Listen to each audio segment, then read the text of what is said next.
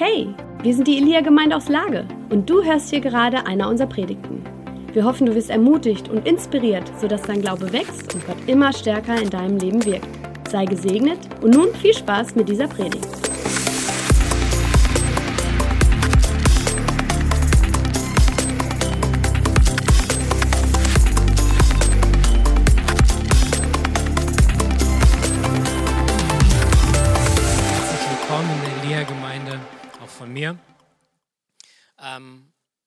Bevor wir gleich weiter in, in den Lobpreis reingehen, möchte ich gerne mit euch eine Botschaft teilen. Und zwar predigen wir eigentlich seit, ich glaube, anderthalb Jahren oder vielleicht sogar schon seit zwei Jahren bei uns in der Gemeinde ähm, über die vier Buchstaben unserer Gemeinde, über das E, L, I und A. Und mittlerweile sind wir jetzt bei dem A angekommen, A wie Auftrag. Und genau darum soll es auch heute gehen. Ich möchte aber, dass wir beim Auftrag müssen wir, glaube ich, eine, eine Sache verstehen. Der Auftrag, den wir als Christen haben, der enthält verschiedene äh, Aspekte, verschiedene Bereiche und Perspektiven und ähm, besteht auch aus Menschen mit unterschiedlichsten Begabungen und äh, Fähigkeiten.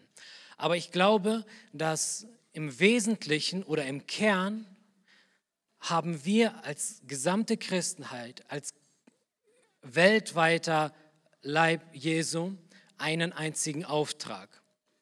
Okay? Ich lese dazu mal ganz kurz vor aus, aus Apostelgeschichte 3, 19 bis 21. Da könnt ihr es auch sehen. Da sagt Petrus, so tut nun Buße und bekehrt euch, dass eure Sünden ausgetilgt werden, damit Zeiten der Erquickung vom Angesicht des Herrn kommen und er den sende, der euch zuvor verkündigt wurde, Jesus Christus, den der Himmel aufnehmen muss bis zu den Zeiten der Wiederherstellung alles dessen, wovon Gott durch den Mund aller seiner heiligen Propheten von alters her geredet hat.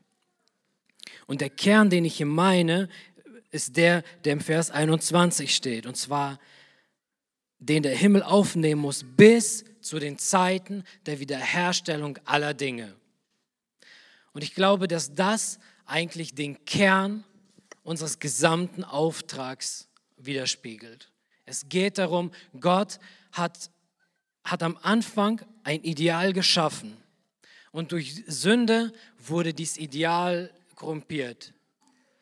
Aber Gott ist niemals davon abgewichen, dieses Ideal oder diesem Ideal nachzustreben oder das äh, zu realisieren. Und deshalb glaube ich, dass der Kern unseres Auftrags und aller Aspekte, die er beinhaltet, eigentlich lautet die Wiederherstellung.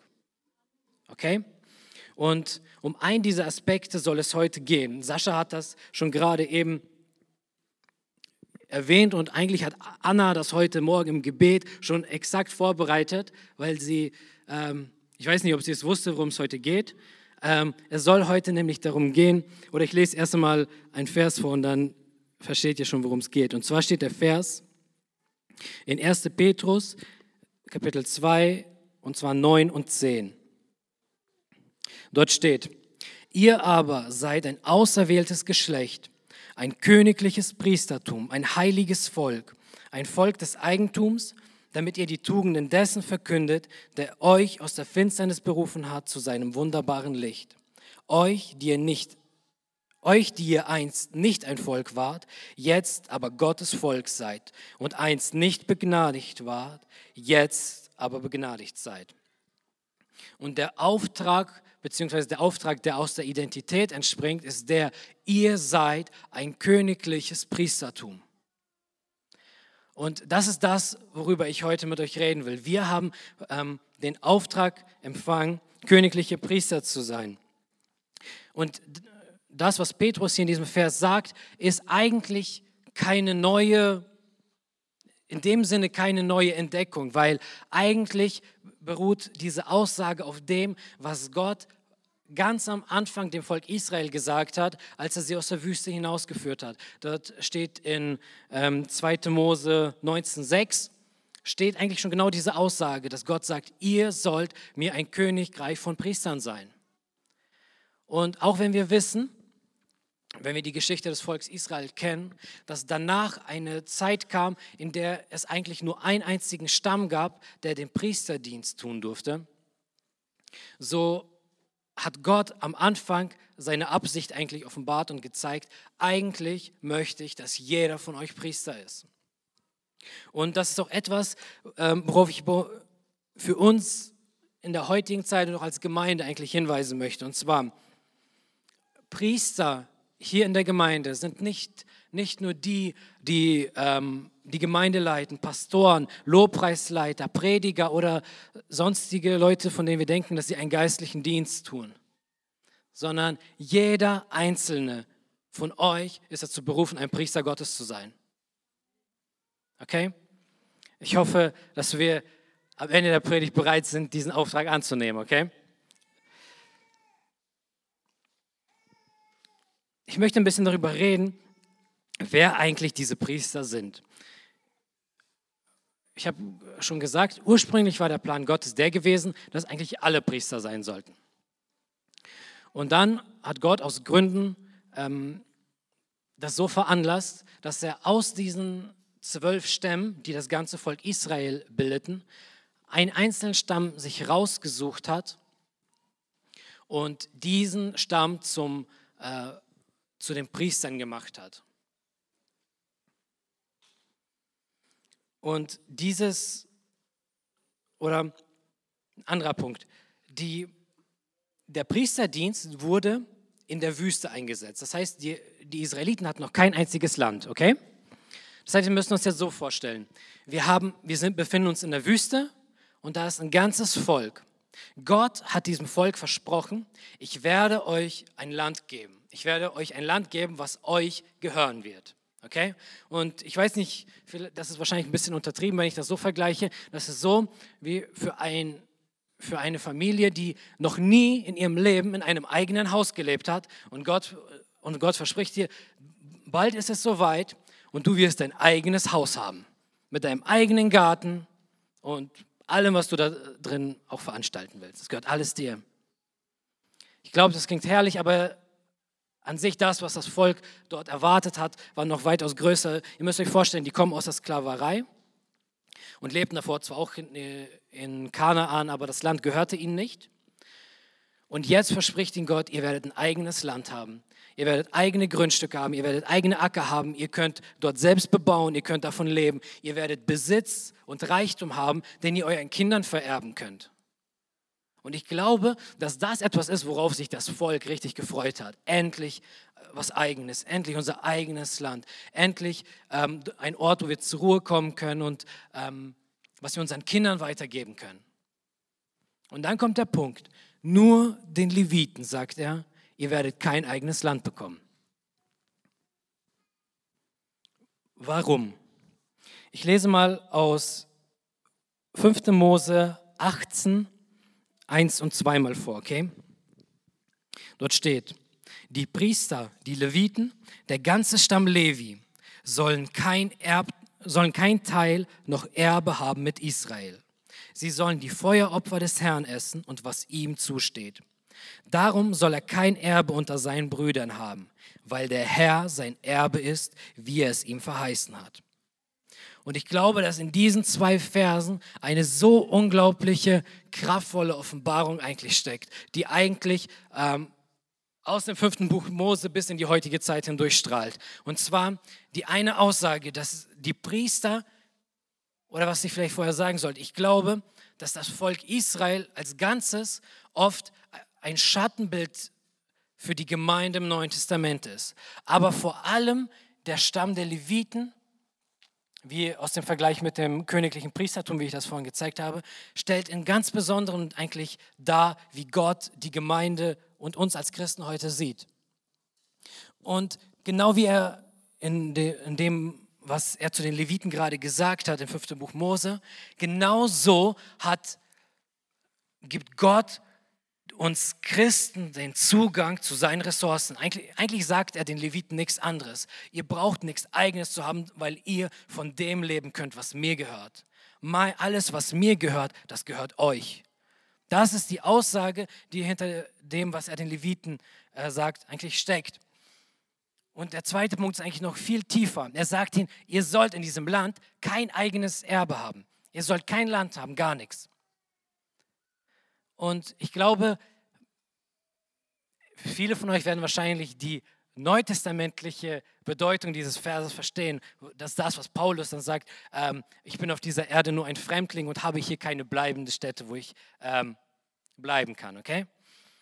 Ähm, und wir wissen, dass irgendwo in diesem Vers die Aussage steckt, dass wir uns nicht an materielle und vergängliche Dinge hängen sollen, unser Herz. Okay? Aber ich glaube, dass dieser Punkt eigentlich noch viel tiefer geht. Und zwar,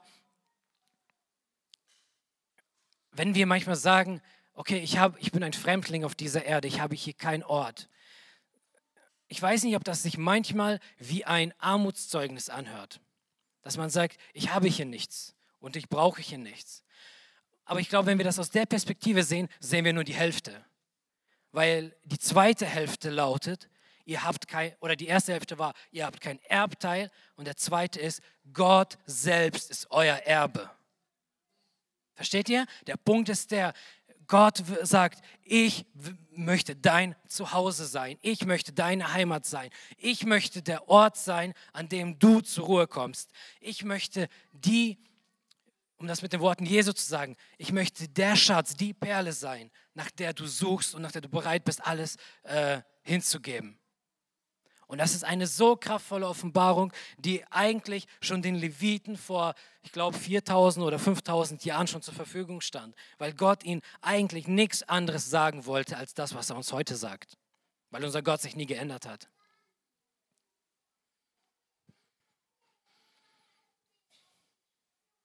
Diese Aussage ist echt gut. Aber Priester hatten noch, oder die Eigenschaft der Priester war nicht nur die, dass sie nichts hatten oder kein, kein Erbteil im Land hatten, sondern es war eigentlich ein Hauptteil von dem, was die Priester ausgemacht hat, war eigentlich ihr Dienst. Die Priester hatten damals, wo sie in der Wüste unterwegs waren und bevor der Tempel gebaut wurde, äh, die Aufgabe gehabt, stellvertretend für das Volk an, an der Stiftshütte zu dienen. Okay? Sie hatten, da gab es viele Aufgaben, die eigentlich sehr präzise und sehr genau eigentlich ausgeführt werden mussten. Es ging auch um Leben und Tod bei der Frage, wie man das macht. Doch ich möchte darauf hinweisen, Stiftshütte bedeutet vom Namen her eigentlich Zelt der Begegnung. Und das ist eigentlich der Kern ihres Dienstes. Sie haben viele Aufgaben, haben viele Opferungen, haben viele Rituale und Reinigungen, die durchgeführt werden müssen. Aber alle diese Punkte haben eigentlich nur ein Ziel. Es geht eigentlich die ganze Zeit nur um eine Begegnung. Das ist der Punkt, um den sich dieser ganze Dienst dreht.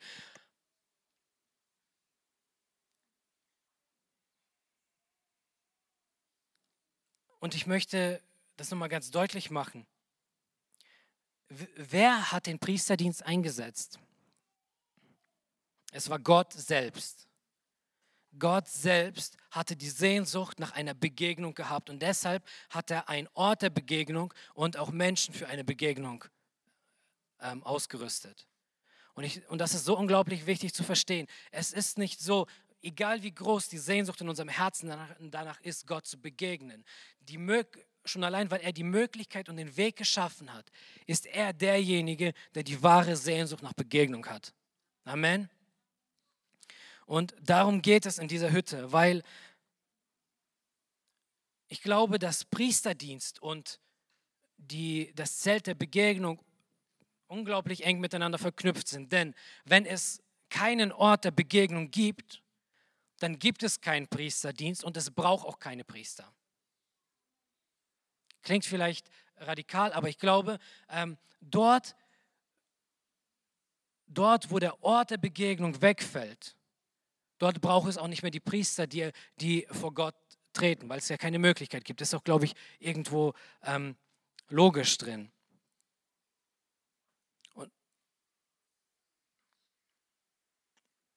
genauso ist es ja auch bei den Juden, die ihren Priesterdienst nicht mehr durchführen können, weil sie keinen Tempel mehr haben. Versteht ihr? Das ist genau der gleiche Punkt.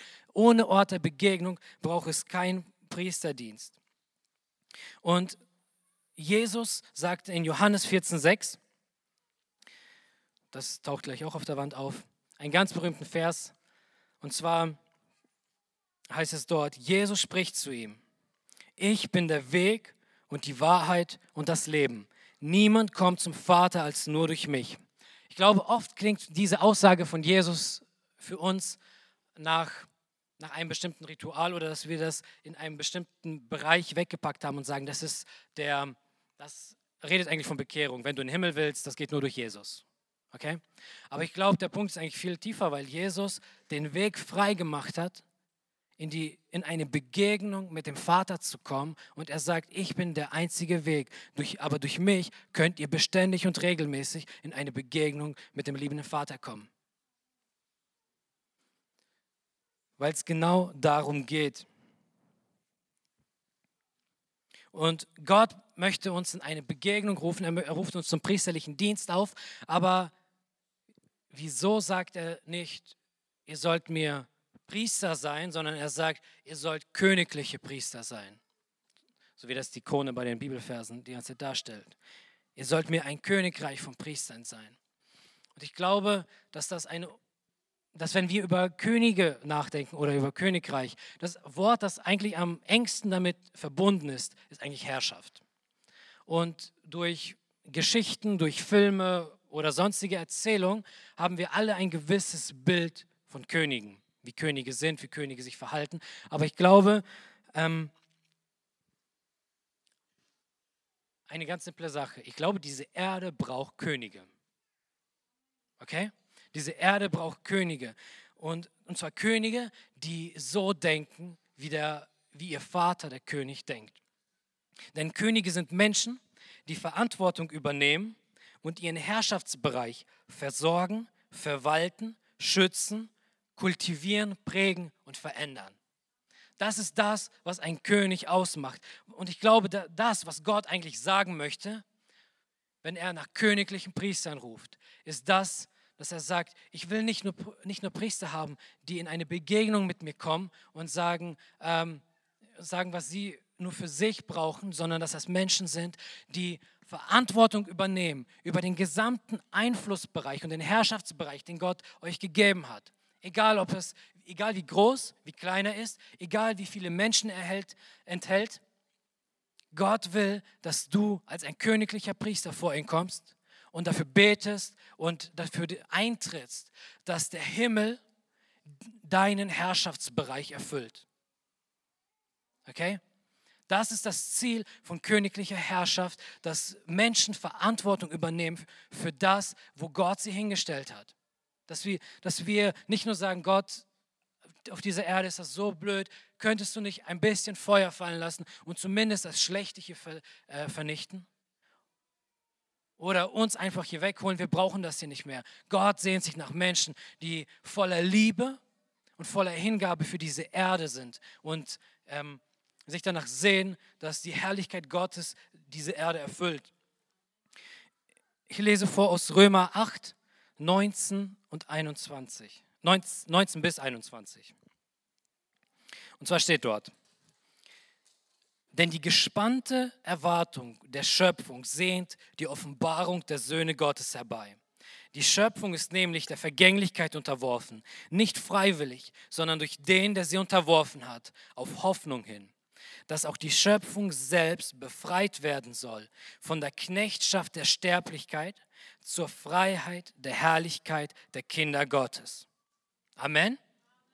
Das ist eine so tiefgehende Aussage weil sie uns etwas vor Augen führt. Und zwar, dass nicht nur wir uns nach Erlösung sehen, nicht nur die menschlichen Bereiche, in denen wir, ähm, egal ob das Kinderprostitution ist, egal ob das Sklaverei oder auch Klimakatastrophen sind, die gesamte Schöpfung, die Tiere, die Natur, alles wartet darauf, dass göttliche Priester mit königlicher Verantwortung aufstehen und sagen, wir übernehmen Verantwortung für diese Erde und beten dafür, dass der Himmel diese Erde erfüllt und dass diese Erde in allen Aspekten, überall, komplette Befreiung und Freiheit erlebt.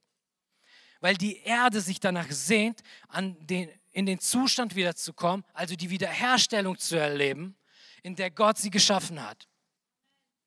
Im Garten Eden war das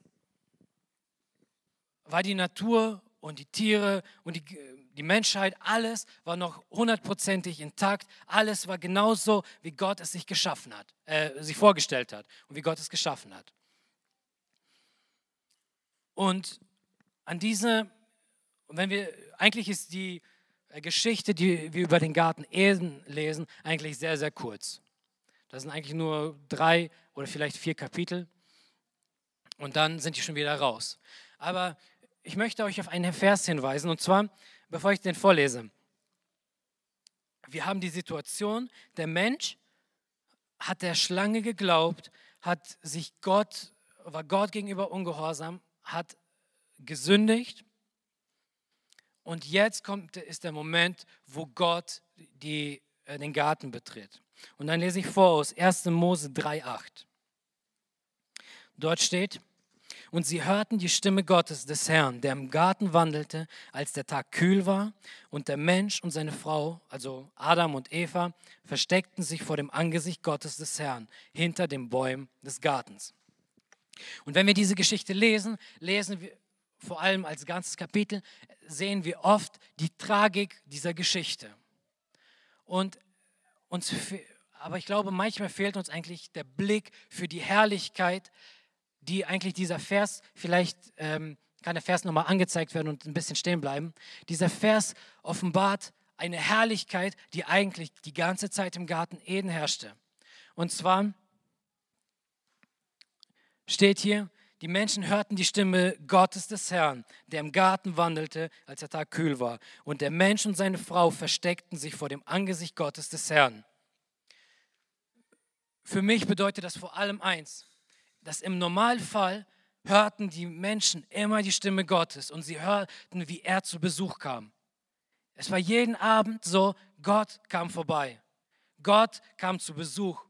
Und sie wussten eins, und das ist der Grund, warum die sich nach dem Sündfall versteckten. Sie wussten, sie werden gleich Gott ins Angesicht schauen, sie werden ihn sehen und er wird sie sehen.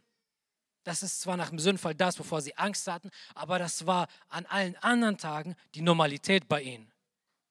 Die, der Garten Eden war die ganze Zeit ein Ort der Begegnung, genauso wie es der, die Stiftshütte war, genauso wie es der Tempel war. Und Gott hat von diesem Plan, diesen Ort der Begegnung zu schaffen, niemals abgelassen. Und deshalb hat er sich entschieden, den, nachdem Jesus gestorben ist und wieder in den Himmel gefahren ist, den, eigentlich den den Ort der Begegnung äh, an zwei Stellen eigentlich sichtbar zu machen. Einmal ist das unser menschlicher Körper. So wie Paulus das sagt, ähm, dass ihr oder euer Körper der Tempel des Heiligen Geistes ist. Das heißt, dass Gott sich deinen Körper als einen Ort der Begegnung zwischen dir und ihm ausgesucht hat.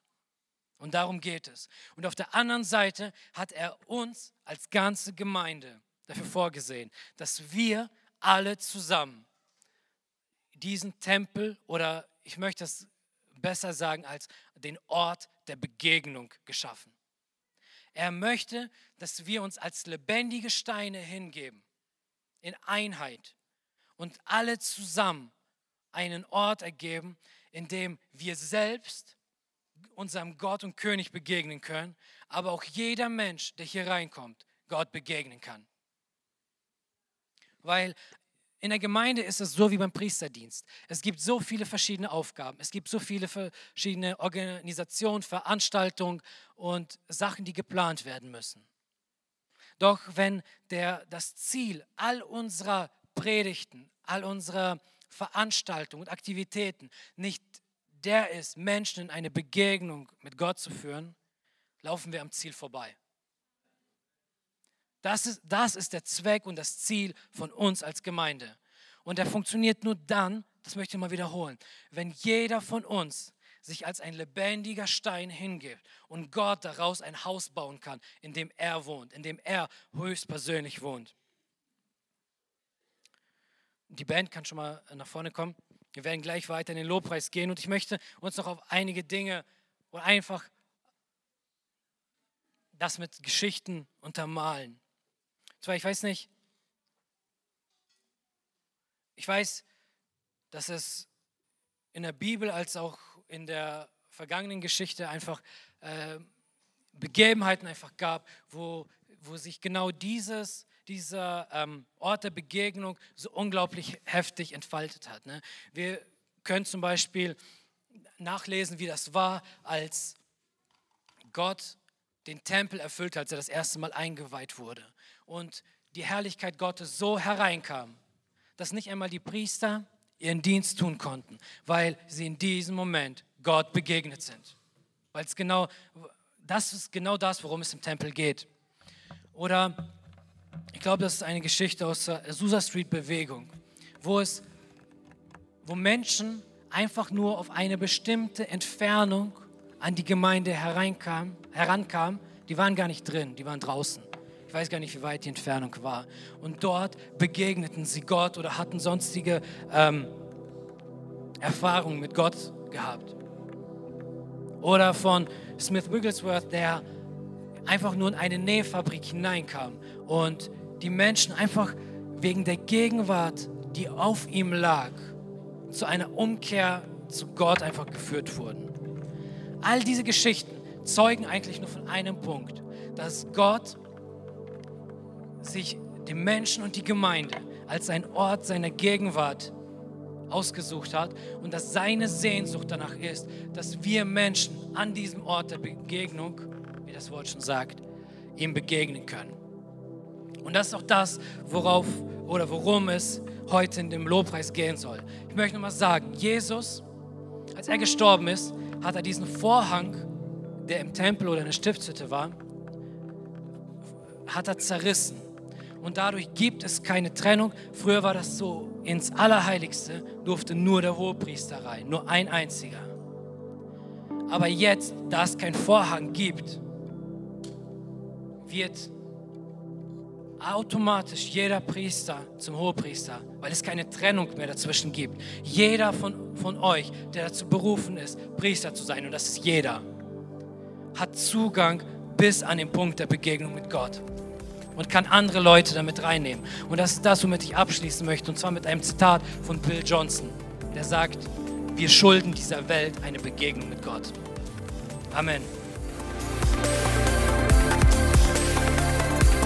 Wir hoffen, du hast diese Predigt genossen und bist jetzt neu motiviert. Wenn du mehr über uns erfahren möchtest und Hunger nach mehr hast, dann komm doch einfach bei uns vorbei und erlebe es live. Ich hoffe, wir sehen uns. Mehr Infos über uns findest du unter elia-lippe.de.